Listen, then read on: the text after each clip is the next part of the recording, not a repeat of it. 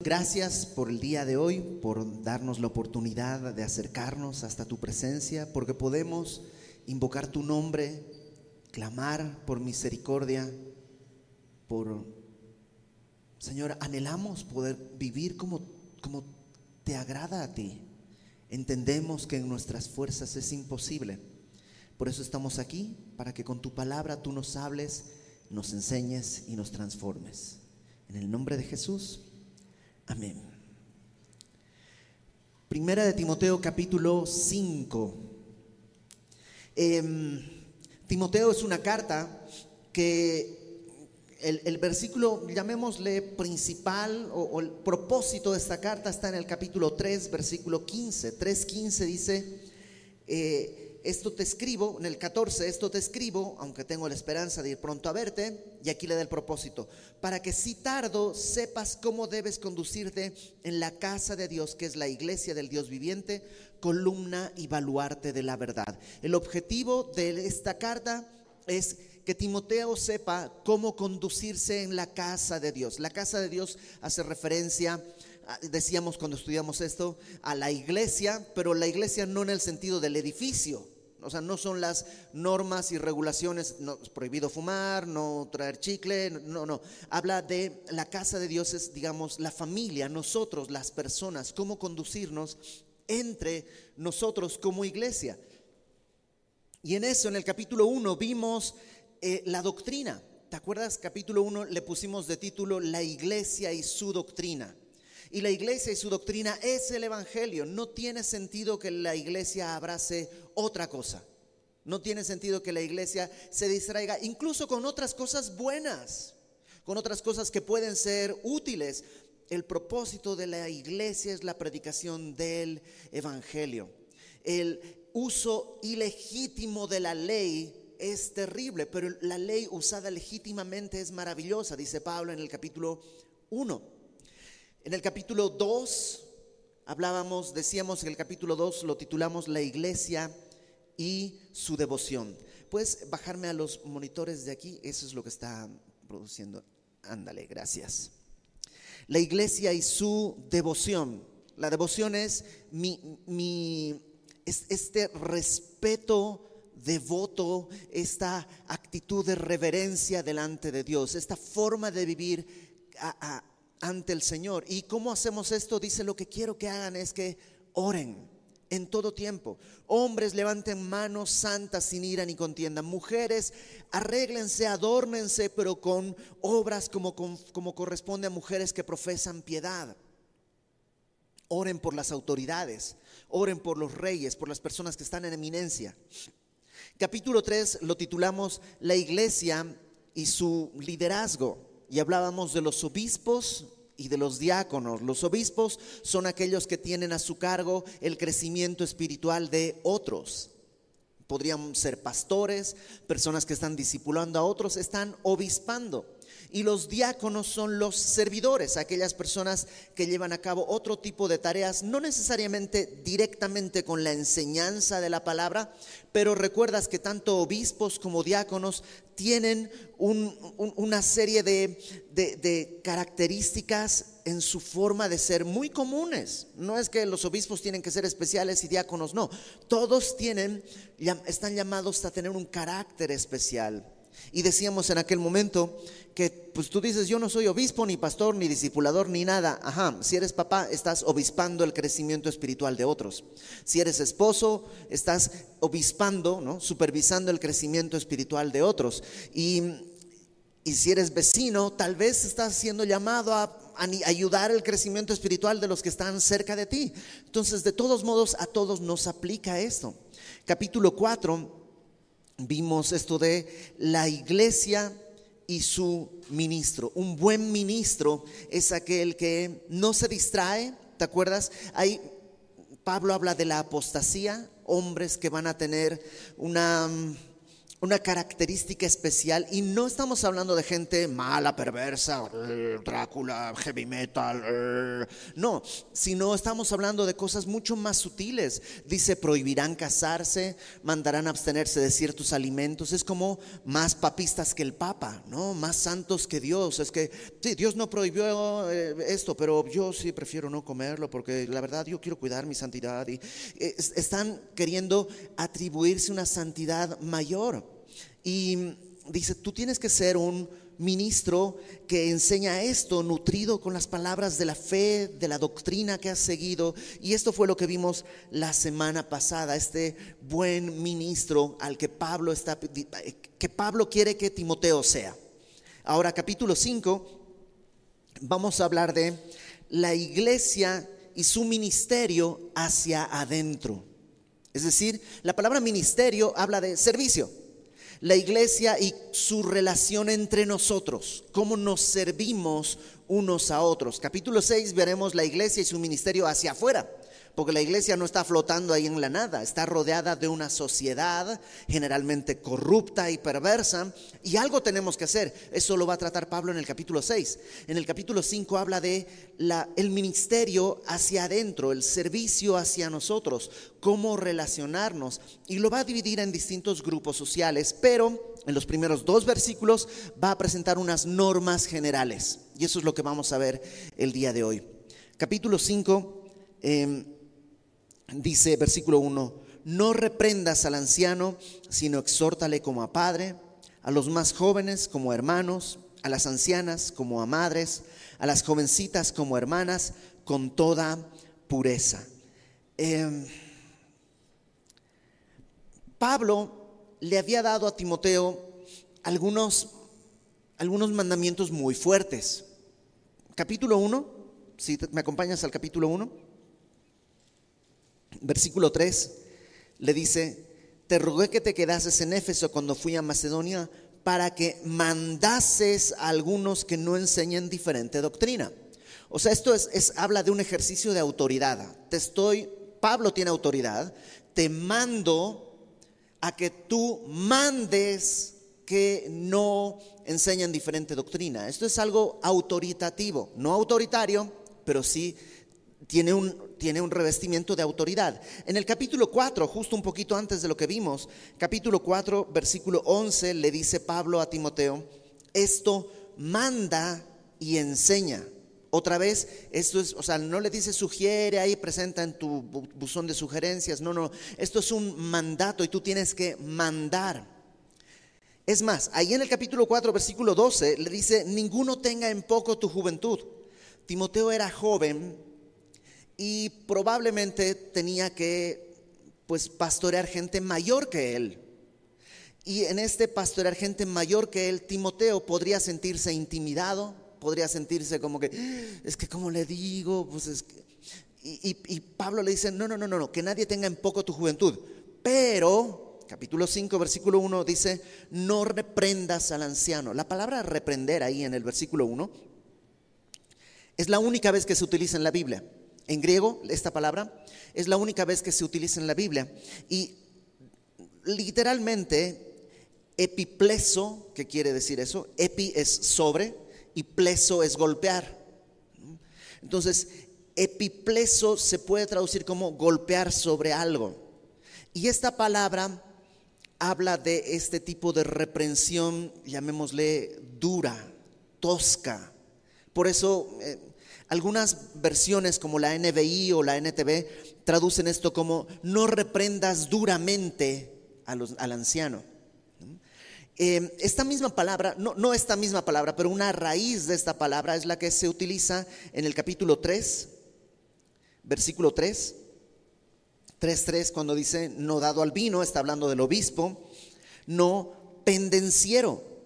Y, esa la palabra es violento, se traduce en otras versiones, ¿no? golpeador. Y sí, una persona, una persona que ha sido puesta como obispo, pues no debería ser violento. Eh, hay, un término que el día de hoy se utiliza que es, no, no tiene que ser un bully, alguien que aprovecha su estado de poder o de autoridad o en algunos casos de su fuerza física para lastimar a otros. Entonces Pablo le dice a Timoteo, no reprendas al anciano, sino exhórtale como a padre. Ahora, la exhortación es algo necesario en la vida del creyente. Todos lo necesitamos. Todos lo necesitamos. ¿Por qué? Porque pecamos. Todos pecamos y, sabes que lo malo es que el pecado, eh, dicen que el pecado es como el mal aliento. Todos se dan cuenta, menos tú. Y, a veces nuestro propio pecado, y también dicen que el arrepentimiento es como el cepillo de dientes. No te sirve si es ajeno. Tiene que ser tu propio cepillo de dientes. Entonces, ¿cómo voy a arrepentirme si yo mismo me cuesta darme cuenta de qué tan mal estoy? Bueno, la Biblia me habla que para eso estamos nosotros, los demás hermanos de la iglesia, exhortándonos unos a otros. La palabra exhortar en, griego es la palabra paraclesis. Y esta palabra y sus derivados, paraclesis, se traduce de tres maneras en el Nuevo Testamento. A veces se traduce como rogar, como pedir algo, pedir ayuda. Cuando tú dices que rogó, rogó, a veces o muy a menudo es la palabra paraclesis. También se utiliza como consolar. De hecho, el consolador, cuando dice el Espíritu Santo, el consolador es el paracletos. Y otras veces se traduce como exhortar. Que exhortar no es otra cosa. Eh, encontré una definición de un pastor que se llama Luis Floriano, que exhortar, él lo define así hablar en el nombre de Dios con autoridad para corregir una conducta. Voy a repetirlo. Hablar en nombre de Dios con autoridad para corregir una conducta. Porque sí, la exhortación tiene que venir con autoridad. Porque estás diciéndole a alguien, oye, eso está mal. Y tiene que venir con autoridad. Por eso Pablo le dice a Timoteo, nadie tenga en poco tu juventud, sino sé ejemplo en conducta, en palabra, conducta, amor, espíritu, fe y pureza. Porque si Timoteo no es ejemplo, pues ¿qué autoridad tiene? Ahora esto que, dice eh, este, este pastor Luis Floriano, hablar en nombre de Dios implica que toda exhortación tiene que ser con la palabra y a través de la palabra. Por ejemplo, te voy a confesar algo, ¿ok? ¿Estás listo? Yo tengo entre muchas, tengo, muchas condiciones, ¿ok? Una de ellas es, no recuerdo el nombre, pero es algo del oído. Soy muy sensible a ciertos ruidos.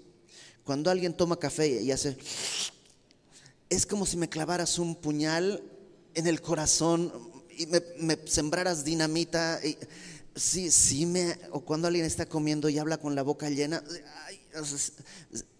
Nunca has estado en el cine y el que está al lado come palomitas haciendo ruido. Ah, es, yo sufro mucho, ¿ok? Sufro mucho, mucho, mucho, mucho. No sabes cuánto sufro con esto. En verdad, en verdad, me, angustia mucho, me da, me, da, me da ansiedad. Pero yo no tengo un argumento bíblico para decirle a alguien, oye, deja de comer así, ¿qué te pasa? Porque no es pecado. Podríamos decir, está faltando al manual de Carreño, está faltando, o sea, podemos tener muchos argumentos, incluso argumentos válidos. Pero no tengo un argumento para exhortar a alguien a decirle, sabes que está mal que comas así. A mis hijos sí, porque yo estoy encargado de su educación, no solo de su educación espiritual, sino también no pongas los pies sobre la cama, con zapatos, o sea, hay otro tipo de cosas que tengo, a mis hijos tengo esa autoridad. Pero no puedo exhortar a otra persona, híjole, me pidió que fuéramos a tomar un café, pero es que chopea el, pan y no, yo, no, no, le, voy a decir que no, no, tiene sentido. La exhortación tiene que provenir de la palabra y es con la palabra. Y por eso tiene ciertas características que Pablo va a hablar ahorita explícitamente como tiene que Timoteo exhortar y relacionarse con ancianos, ancianas, con jóvenes, eh, hombres y mujeres. Pero los principios son válidos para todos. Entonces, un principio, el primer principio es no seas violento, no reprendas al anciano. A mí no me ha tocado nunca, pero imagínate que te tocara pastorear a tu papá. O que tuvieras que, vieras a tu papá en un pecado y tuvieras que exhortarle.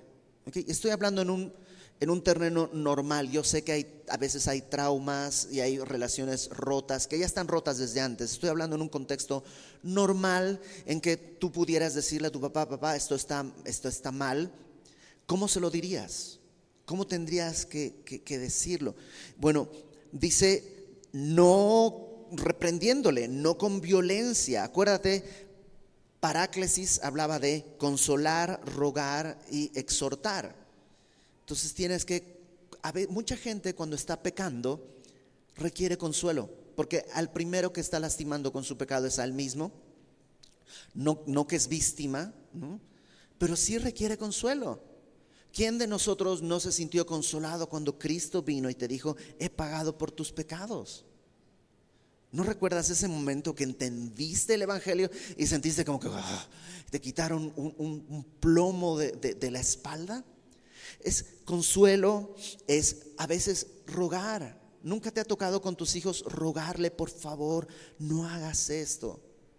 Por favor, esta conducta, esto que estás haciendo te va a llevar a la muerte. Vas a no, tal vez no muerte física, pero sí muerte espiritual y tal vez muerte física más adelante. Entonces, dice, no reprendas al anciano, sino exhórtale, consolar, rogar, exhortar, hablar con la palabra de Dios. Sí, con la autoridad de Dios, porque el pecado es pecado, pero dice, como a padre, en una relación.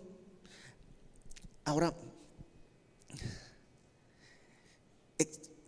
no sé, igual y sí hay, ¿no? Puede gente rara, pero exhortar siempre es difícil.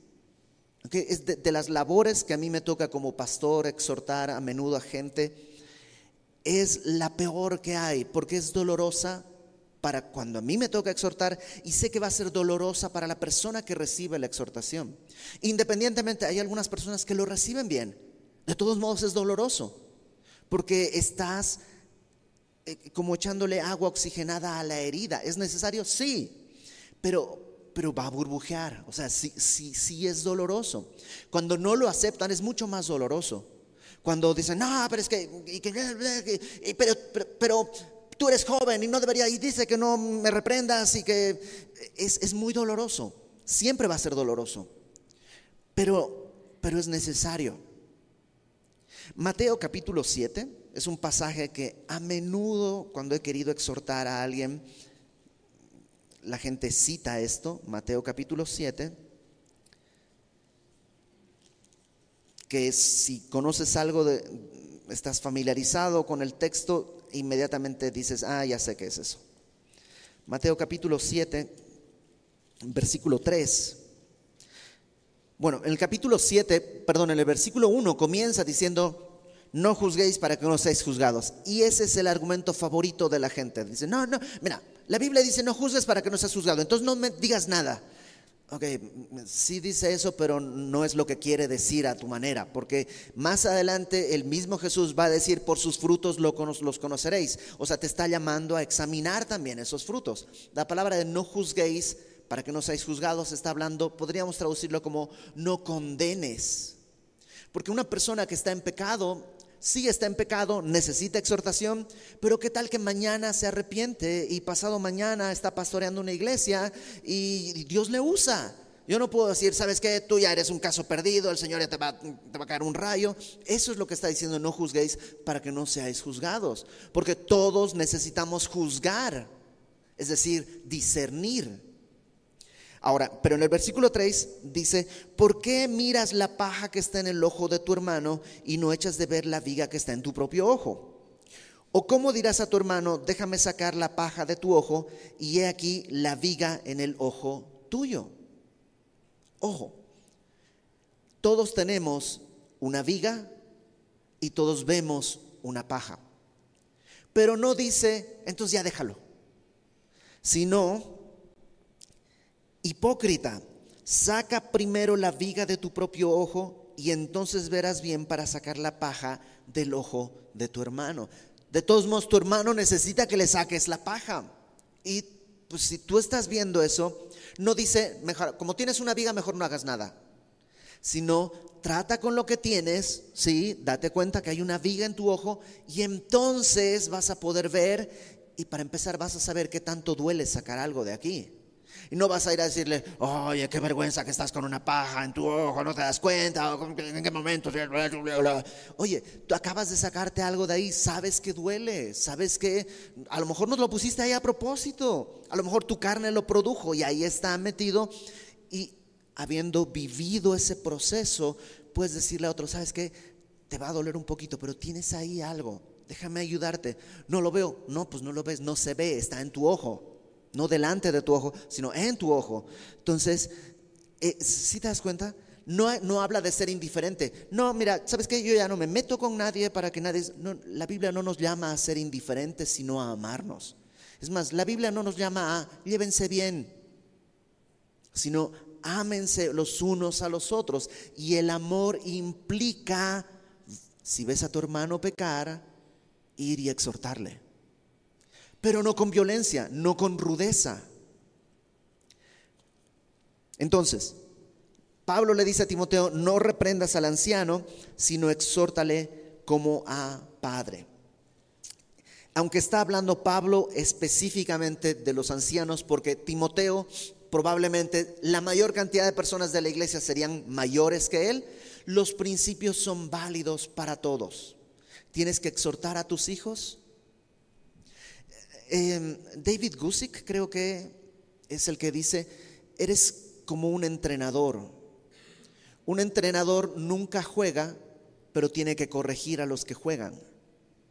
En la vida de nuestros hijos, tú y yo no jugamos, pero estamos llamados a corregirles para que jueguen bien.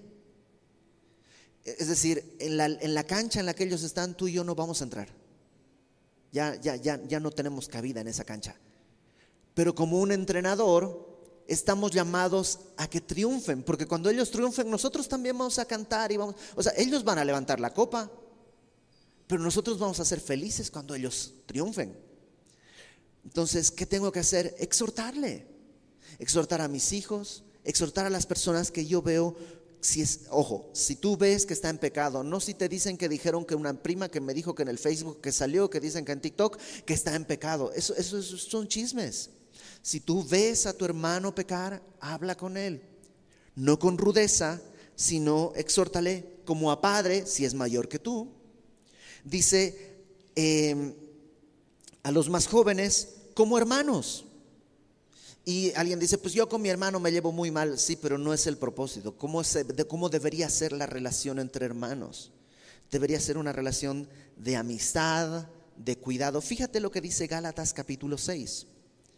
Gálatas, capítulo 6, versículo 1.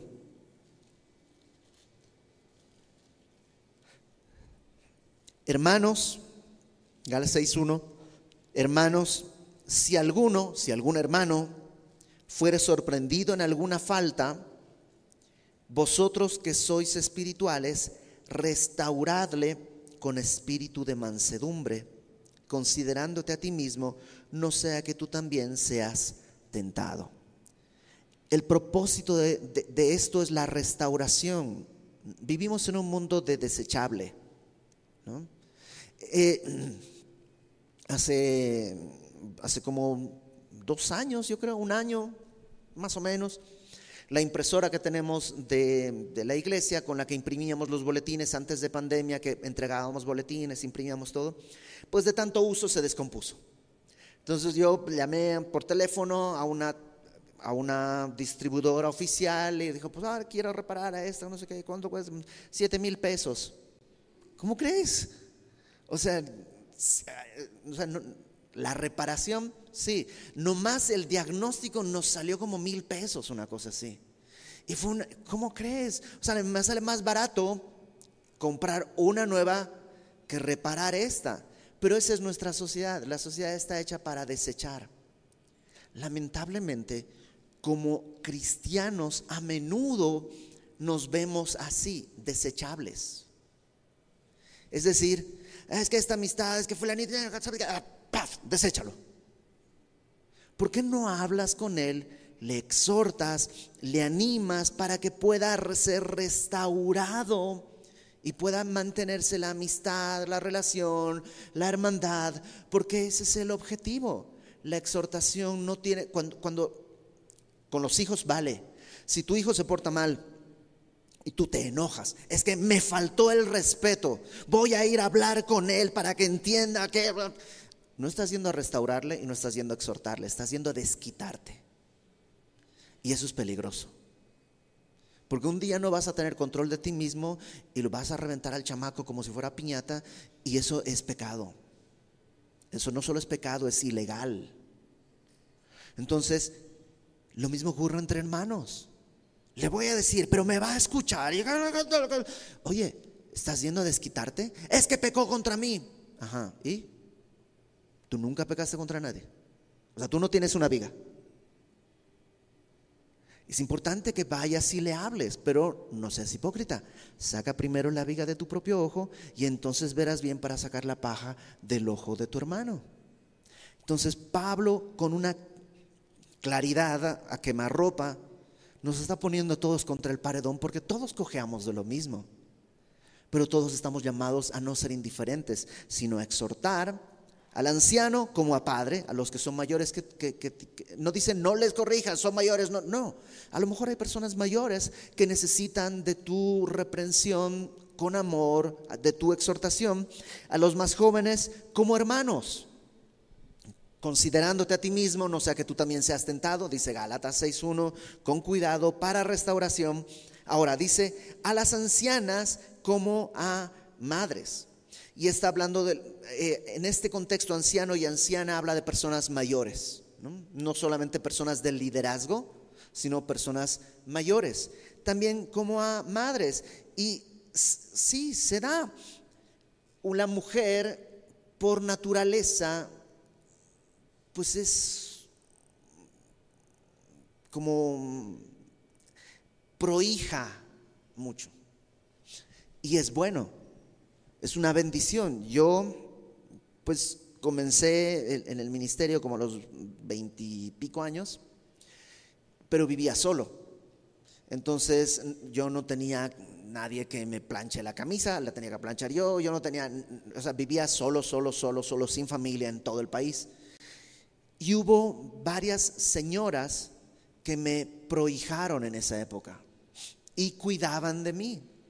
Y de muchas maneras, hasta pues, o sea, yo vivía solo y cuando me enfermaba, yo recuerdo iba al Walmart y decía, a ver, eh, desenfrió 100 pesos. Uh, vamos por un limón y me preparo una limonada caliente y orando que Dios me ayude. Y había señoras que me veían y me decían, ¿sabes qué? Te compré este jarabe, te compré esto y, y, es, y es bueno. Dios les ha dado a las mujeres esa capacidad de prohijar a otros. Pero eso no quiere decir que no requieran ser exhortadas. Pero cuando las exhortes, ojo cómo lo haces, porque tiene que ser como a una mamá, con delicadeza, con cuidado. Fíjate, Proverbios, te voy a decir algunos pasajes en Proverbios, no más para que lo tengamos en mente. Proverbios 15.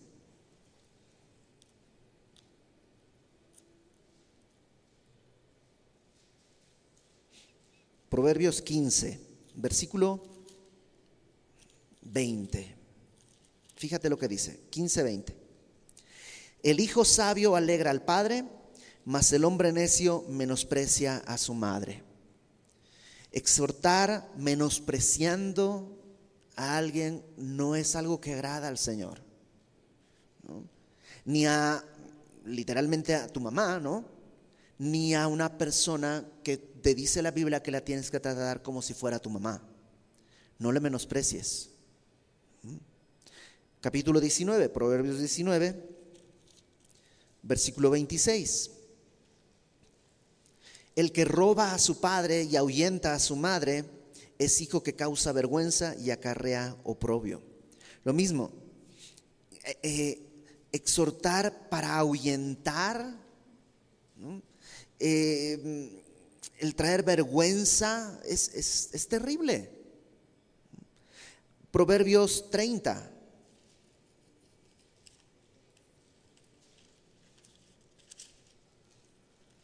Versículo 11. Hay generación que maldice a su padre y a su madre no bendice. Y eso es terrible. La exhortación tiene que ser para bendecir, no para que sea una maldición o algo así. Entonces, Pablo lo que está poniendo es, otra vez, no está prohibiéndole a Timoteo, está animando a que exhorte porque hay pecado. Acuérdate que esta iglesia estaba siendo susceptible de doctrinas que estaban llevando a conflictos. Vamos a ver algunos la próxima semana cuando estemos hablando de las viudas. Pero estos conflictos a veces los traían personas mayores que Timoteo y tiene que tomar cartas en el asunto y tiene que exhortar, pero le está poniendo cierto marco. Acuérdate, esto te escribo para que sepas cómo debes conducirte en la casa, en la familia de Dios que es la iglesia. Entonces, a los más jóvenes como hermanos, a las ancianas como madres, y dice a las jovencitas como hermanas, y te explica ahí, quiere decir eso con toda pureza. Este es el caso de, le está hablando a un hombre, si te vas a, eh, vas a exhortar a las mujeres, con toda pureza como si fueran tus hermanas. Pero implica, por, por implicación lo puedes voltear. Si eres una mujer y vas a exhortar a un hombre, también tú tienes que tener toda pureza. Tienes que tratarla como tu hermano. E, y, y, y esto es, híjole, es feo. Porque mm, lamentablemente no es poco frecuente lamentablemente, a menudo vemos a pastores propasándose con jovencitas. Y al revés, jovencitas que están pues seduciendo a alguien que admiran. Y es terrible, es terrible. Y, y acompáñame a Proverbios, por favor, Proverbios capítulo 6. Vamos a ver algunas cosas que creo que pueden ser de utilidad en este tema y, para todos. Proverbios 6, 24 dice, desde el 23, déjame leerlo desde el 23. Porque el mandamiento es lámpara y la enseñanza es luz y camino de vida las reprensiones que te instruyen para que te guarden de la mala mujer, de la blandura de la lengua de la mujer extraña. Ojo, eh, cuidado con cómo hablas. ¿no? Esto de la, la blandura de la lengua, ten cuidado creo que es bueno animarnos y decirle a alguien, oye, pues qué, qué bonito te queda tu corbata, que, o sea, creo que es, es, bueno exhortarnos y animarnos también, y oye, que te cortas el cabello, qué bonito te queda. Creo que está bien, pero ten cuidado que no sea esta blandura de lengua y te conviertas en un hombre extraño o en una mujer extraña. ¿no?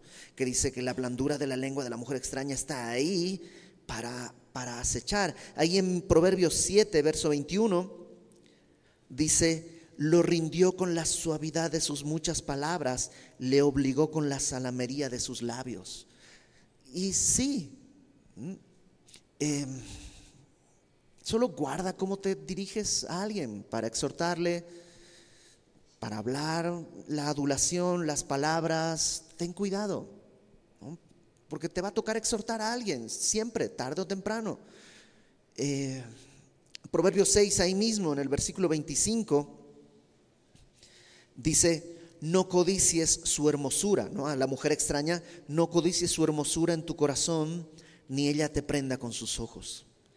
Y, y esto es una exhortación al pensamiento. O sea, Probablemente antes de que empieces a decirle, oye, qué, bonita que te ves, ay, ay, no me había dado cuenta el brillo que tienen tus ojos y para que llegues a ese punto probablemente en tu corazón ya habías estado meditando mucho tiempo antes. Ya habías estado viendo, pensando, imaginando aguas. Corta eso ahí en tu mente antes de que el río llegue al mar. Dice ahí, no codice su hermosura en tu corazón, ni ella te prenda con sus ojos. Y a lo mejor a ella también, oye, pues porque estás mirando así. O sea, a lo mejor los ojitos pispiretos están bien en la mochila azul, pero no con un hombre casado. Ten cuidado. 6, Proverbios 6, versículo 29 eh, dice, así, déjame leerlo desde el versículo 26. Eh, Porque a causa de la mujer ramera el hombre es reducido a un bocado de pan y la mujer caza la preciosa alma del varón. Sí, el hombre es reducido a un bocado de pan porque no fue suficientemente hombre para decir alto, no. Y se convierte en un bocado de pan y la mujer se lo come. Entonces, ¿de quién es la culpa? Pues de los dos. ¿Quién va? O sea, el hombre va a ser suficientemente hombre para decir, no soy un bocado de pan, soy un hombre hecho la imagen de Dios y para la gloria de Cristo. O la mujer va a dejar de querer comerlo también. O sea, ¿dónde tiene que frenar? Tiene que frenar en los dos lados. Pero si el otro no frena, tú estás llamado a frenar. Tomará el hombre, ojo, mira con esto, tomará el hombre fuego en su seno sin que sus vestidos ardan, andará el hombre sobre brasas sin que sus pies se quemen.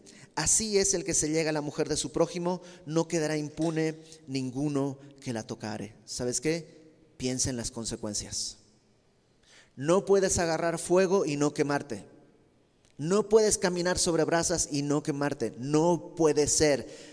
Dios no puede ser burlado, no va a suceder. Lo que sea que estés sembrando, eso es lo que vas a cosechar. Piensa en las consecuencias. ¿Qué vas a perder? Vas a perder familia, vas a perder amigos, vas a perder... ¿Qué vas a perder? Entonces, creo que si es importante, exhorta, porque el llamado es exhortar, sí, exhorta, pero a los ancianos como si fueran tu padre a las ancianas como si fueran tu mamá, a los de tu edad como si fueran tus hermanos y a las jovencitas o a los del sexo opuesto, diremos, si eres mujer, al hombre, con toda pureza, con toda pureza. Esta es la manera en la que tenemos que exhortarnos, porque no hay manera que dejemos de exhortarnos. No va a pasar. Para que no nos exhortemos tendríamos que todos caminar sin pecado y no va a suceder. Por eso la iglesia es preciosa. Porque aquí alguien puede decirte, oye, ¿sabes qué? Se está saliendo el moco. Toma un papel, límpiate la nariz. Oye, ¿sabes qué? Tu agujeta está desamarrada. Algunas cosas de nuestro pecado son por descuido, otras cosas son por necedad, otras cosas no nos damos cuenta. Pero ¿quién te va a ayudar si no tu iglesia que te ama y te exhorta? Entonces, nada más para cerrar. Ese es cómo debemos exhortarnos. Déjame ponerlo otro lado así rapidito recibe la exhortación. Recibe la exhortación, incluso si no te hacen una buena exhortación. Recibe lo que... Examina, ¿está hablándome de parte de Dios? ¿En verdad lo que está diciendo es genuinamente de Dios? Por lo menos pregúntale a tu esposa, a tu esposo, oye, me dijeron esto, ¿tú crees que es verdad? Y te dirá, no, pues, pues, pues o sea, si duda, sí, es verdad, solo que no se anima a decirte. Si otras personas también lo confirman, recibe la exhortación, no confíes en tu propio juicio. El Salmo 19 dice, ¿quién me librará de, los, de, los, de las cosas que me son ocultas? Pues la iglesia a través de la exhortación de la palabra. ¿Quién es útil y bueno y hábil para esto? Nadie, solo el Señor. Entonces vamos a orar, vamos a pedirle que seamos una iglesia que puede exhortar de esta manera y que seamos una iglesia que puede recibir la exhortación cuando ésta viene a tocar tu puerta. Señor, gracias porque no nos llamas a simplemente llevarnos bien, sino a amarnos, a exhortarnos unos a otros con amor, con cuidado, con delicadeza, quitando la viga de nuestro ojo para poder entender el dolor que puede representar una exhortación, considerándonos a nosotros mismos para que nosotros no seamos tentados, pero ayúdanos a exhortarnos para buscar la restauración, no para desecharnos, no para desquitarnos. Que en esto que para nosotros es imposible, tu obra lo haga posible, tu espíritu lo haga posible y tú seas exaltado. Te pedimos esto con pues con temor, pero también con la confianza de que en verdad tú puedes hacerlo. Por Cristo nuestro Señor. Amén y amén.